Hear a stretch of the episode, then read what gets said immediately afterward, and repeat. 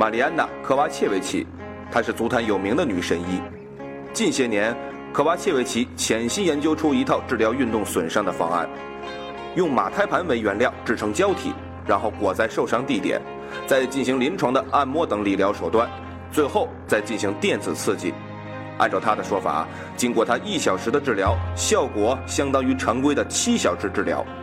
二零一三至一四赛季欧冠决赛前夕，迭戈科斯塔腿筋拉伤，原本认为需要三周恢复，铁定无缘决赛。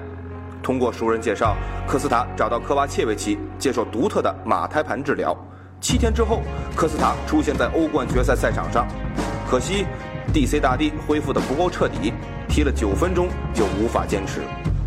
关于马胎盘治疗的报道，最早要追溯到2009年，利物浦边卫格伦·约翰逊肌肉拉伤，当时的红军主帅贝尼特斯找到科瓦切维奇，女神医将胶体涂抹在伤处，然后进行电子按摩。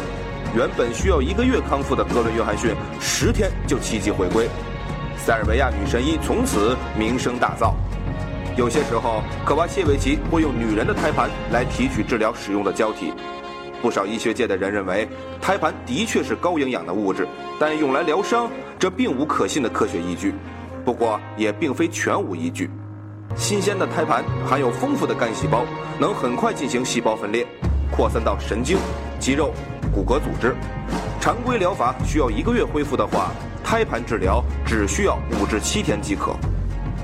胎盘疗法的争议还在继续，但科瓦切维奇却收到无数好评。